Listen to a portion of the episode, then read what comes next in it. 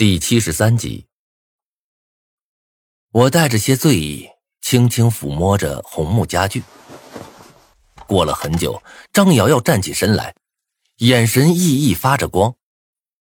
啊，无名，你果真是个天才！和你结盟，恐怕是我这一生中做的最正确的决定了。我有些不好意思的摸了摸头，可能吧。喝完最后一口啤酒。我将手中的啤酒瓶扔了出去，啤酒瓶在空中划过一丝优美的弧线，掉在了垃圾桶中。啊，接下来这几天，大家尽量不要出去，就算出去，也最好穿严实一点。虽然没有死神，但是米国的这个安全啊也不怎么样，难免不会遇到什么恐怖杀手什么的。再者啊，要是被杨宁他们发现我们这么安逸。恐怕会有麻烦的。好了，我的话说完了，现在各自回屋，准备睡觉吧。我做了一个送客的手势。经过这一天，我也确实累了。现在我最大的希望就是躺在床上安心睡一觉。将张倩等人送到门口，我正要关门，王笑笑却忽然跑了回来，走到我的面前，眼光跳动，闪烁着。无名，不如你去我房间睡吧。我险些一口老血喷出来。你你说什么？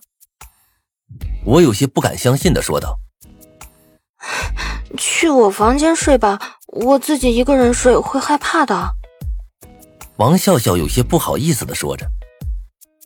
看了眼王笑笑，我有些心动了。王笑笑虽然不算是天姿国色，但是长得也不错，小身材是凹凸有致，除了胸小一点，没有别的缺点。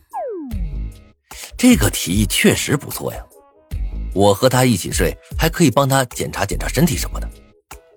我的脑子止不住开始胡思乱想了，但是一想到张倩就住我隔壁，我刚才沸腾的心又瞬间冷却下来。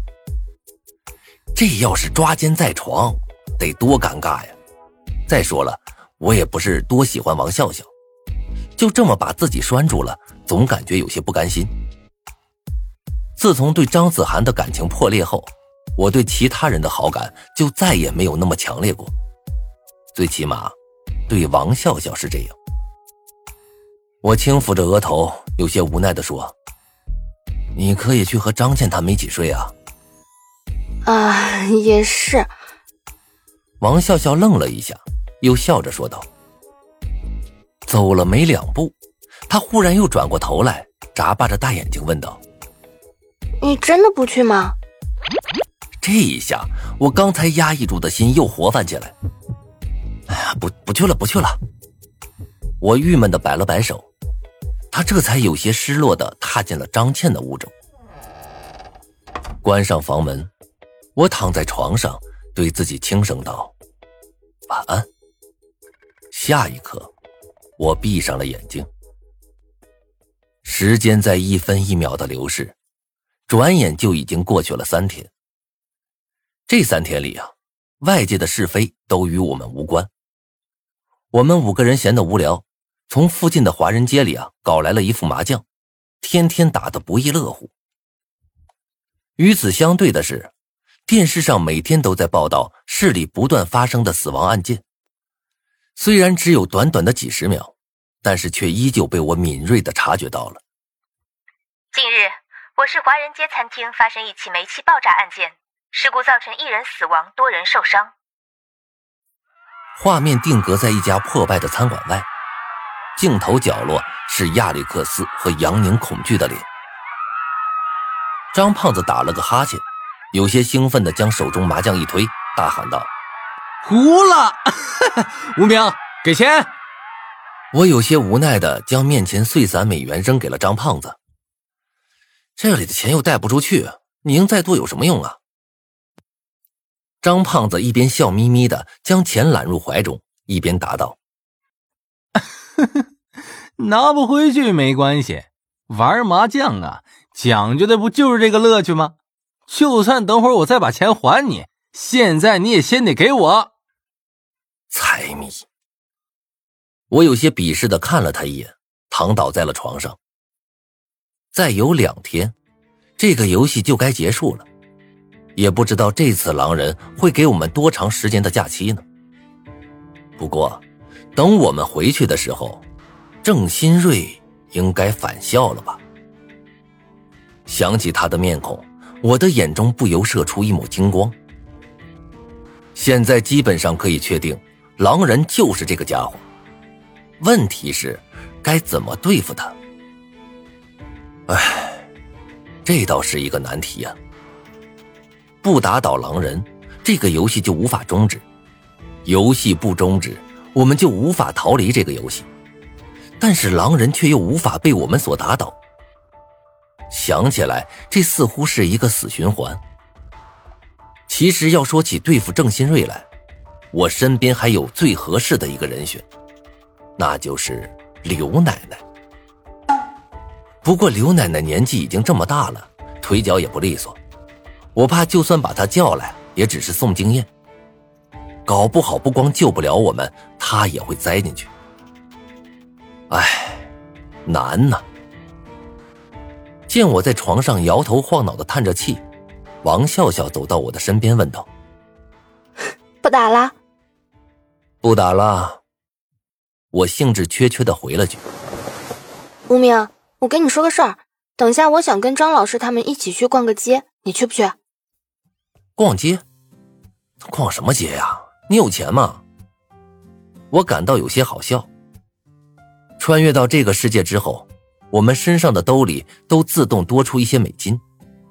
不过这些钱拿来吃个饭、住个小旅馆还行，买名牌衣服什么的就不够看了。哼，逛街需要钱吗？王笑笑反驳道：“我们只是去看看，又不买。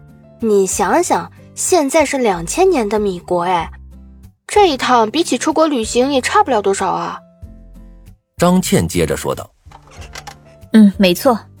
昨天我去买饭时，看见路上的人穿的都挺有复古格调的，我想去潮流品牌店逛一逛，长长见识。这里是两千年呐。”离现实生活中足足差了十多年呢，这里的衣服要是没有复古格调才怪了。就连一向遇事风静云轻的张瑶瑶也忍不住的说道：“我想去这里的 CD 店看看，试试能不能带两张 Michael Jackson 的 CD 回去，不行的话听听也是极好的。”张胖子也冲我笑了笑，有些不好意思的说：“ 呃，我陪着他们，一方面啊。”可以保护他们的安全，另一方面也可以买点啤酒回来嘛。那咱们俩晚上一起喝。我有些无语的看着四人，拿起被子蒙住头。啊，去吧，都去吧，正好我下午一个人睡觉，落得清静。你不跟我一起去吗？不了，你们去吧。这么宝贵的时间，我想全部拿来睡觉。啊，对了，等你们回来的时候，记得给我烧点汉堡，要鸡肉的。